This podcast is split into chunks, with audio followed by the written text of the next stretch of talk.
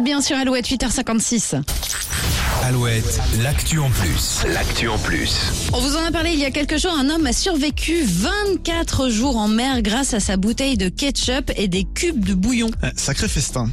Souvenez-vous, un Dominiqué, Elvis, s'est fait emporter au large alors qu'il réparait un bateau. Trois semaines seul à la dérive sur la mer des Caraïbes. Le rescapé avait écrit le mot help, aide en anglais sur la coque de son voilier. 24 jours à attendre. Et bien, c'est grâce à un petit miroir qu'il a réussi à être secouru avec la réflexion du soleil vers un avion qui est passé au- au-dessus de lui. Alors, cette histoire a marqué la célèbre marque de ketchup qu'il a consommé pendant ces 24 jours. Elle s'est mobilisée pour retrouver Elvis François. Elle a posté des milliers de messages sur les réseaux sociaux, a même créé un hashtag Find the Ketchup Boat Guy, trouver le mec du bateau avec le ketchup.